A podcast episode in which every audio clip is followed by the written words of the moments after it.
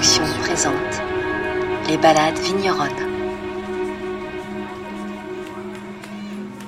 Temps, enfant qui joue, clapote au fil de l'eau. Au château Gazin, quatre générations se sont succédées. Empreinte familiale assumée et le projet de perdurer. Temps long, comme un fleuve qui s'écoule. Le temps du vin crée les remous et fait le rythme. Suivre ses mouvements. Allegro, presto, largo. Avec beaucoup d'entrain.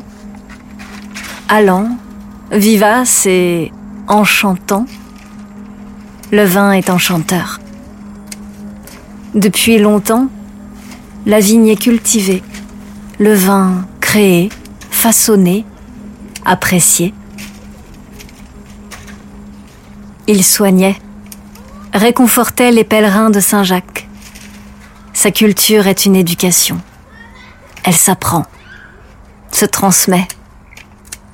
Jouer et courir, indéfiniment, nous tient à cœur.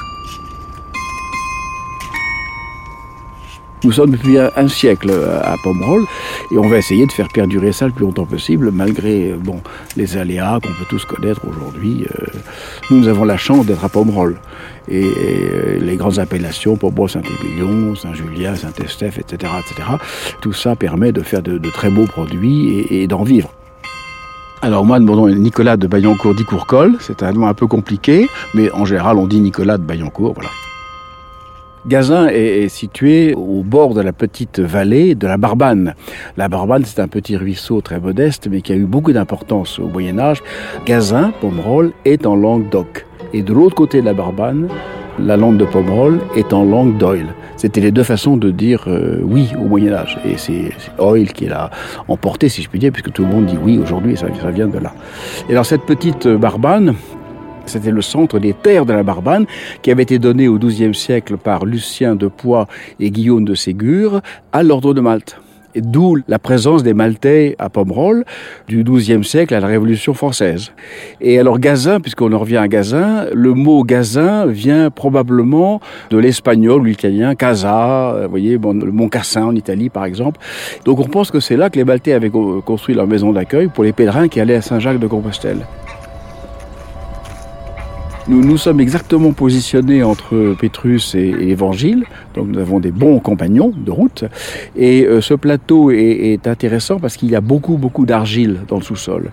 Et cette argile qui fait un sous-sol froid, frais, est parfait pour le merlot. Et c'est pour ça qu'on a beaucoup de merlot à Pomerol. Alors il n'y a pas qu'ici, hein, le reste de l'appellation aussi. Mais ici, il y a spécialement de l'argile, avec des endroits avec de la grave en surface. Et, mais cette argile donc permet de, de, de, de, euh, de faire des vins parfois 100% merlot, parce que ça permet de faire des vins qui ont toute la finesse et l'élégance. Et c'est ça, c'est Bordeaux. Il faut absolument maintenir ce style-là le pomerol en général et puis Gazin plus particulièrement, c'est en effet un goût qu'on peut reconnaître euh, autour de la planète. Quoi. Si on goûte du pomerol euh, n'importe où dans le monde, je pense qu'on on est avec ce goût si particulier, euh, rond, sucré, mais qui garde toujours cette fraîcheur grâce aux, argiles de, ce plateau de pomerol. Et ce, merlot nous permet quand même de reconnaître régulièrement quand c'est rive droite et voir du pomerol. Alors, je m'appelle Élise Fournier, je suis donc la nièce de Nicolas, fille de Christophe. Chaque millésime est un enfant nouveau en fait euh, et, euh, et, du coup a une petite personnalité différente à chaque fois, même si en effet il fait partie de la même famille. Il faut savoir respecter le millésime, euh, ne pas forcer la nature. Il y a des années euh, naturellement superbes, il y en a d'autres qui sont un peu moins bien, mais ça fait quand même des vins intéressants. Ça permet aussi d'attendre les grands millésimes qui méritent de, de, de vieillir. Hein. Pour moi, il faut quand même, si on peut lui laisser 8-10 ans avant de commencer à le goûter, c'est pas mal. Voilà, la technique a fait beaucoup, beaucoup, beaucoup de progrès. C'est vrai, on fait aujourd'hui tous des vins bien supérieurs à ce qui se faisait autrefois, mais c'est quand même le fruit de la vigne et euh, c'est ça qu'il faut qu'il faut respecter avant tout. Hein. Le terroir parle. Il faut il faut laisser le terroir parler pour garder l'originalité de son, produit. Les paysans sont jamais contents, il n'y a jamais assez d'eau ou trop. Enfin, bon, mais on est content quand on a, par exemple, une belle récolte presque mûre et qu'on se dit il faudrait un petit peu d'eau et qu'on a, miracle, la quantité nécessaire d'eau qui tombe, on est quand même très très très content. Mais parfois c'est pas c'est pas comme ça que ça se passe évidemment. Mais il faut faire avec. Hein.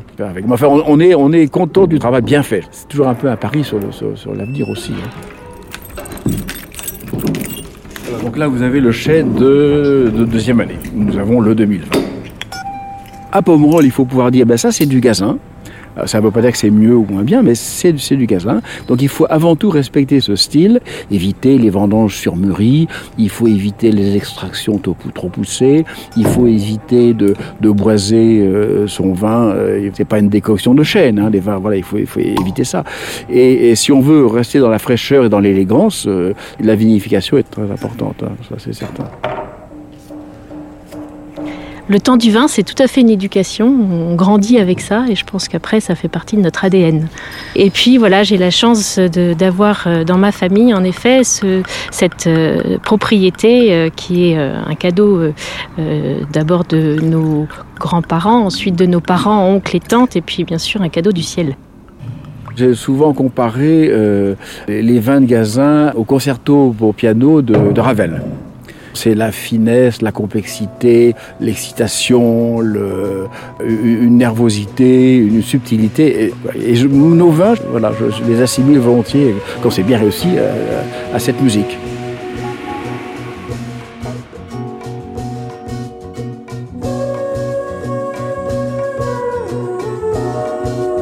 Tous les sens sont en éveil, à l'écoute des bruits du temps.